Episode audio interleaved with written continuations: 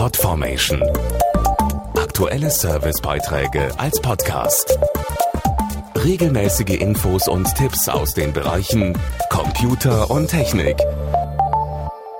Ohne Informationstechnologie läuft heute nichts mehr. Job, Freizeit oder Alltag ohne Computer undenkbar. Laut Statistischem Bundesamt nutzt jeder Zweite bei der Arbeit den PC.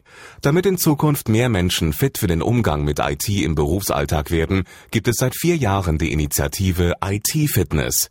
Zeit für uns, jetzt einmal Deutschlands IT-fitteste Stadt zu suchen. Da heißt es mitmachen, finde ich. An die Rechner, fertig, los. Auf der Suche nach der IT-fittesten Stadt in Deutschland sind die Hürden gar nicht so hoch. Kennen Sie sich aus mit Computer, Internet und Co? Dann haben Sie sich schon für die Teilnahme qualifiziert. Ihre Stadt ist auf dem besten Weg zum Titelgewinn. Henrik Tesch von Microsoft. Wir suchen die IT-fitteste Stadt Deutschlands und Sie können dazu beitragen, dass Ihre Stadt ganz vorne landet und Spitzenreiter wird.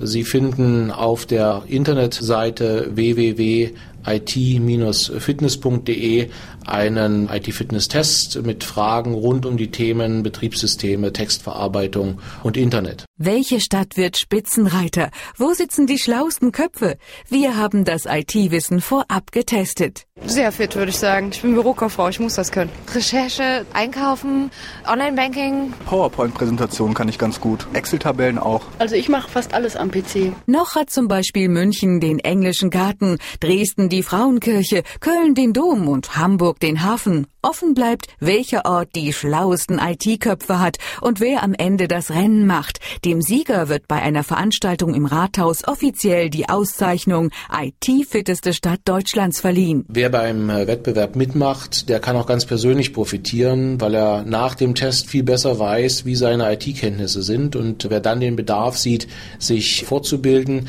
kann die kostenlose Lernplattform der Initiative IT-Fitness nutzen.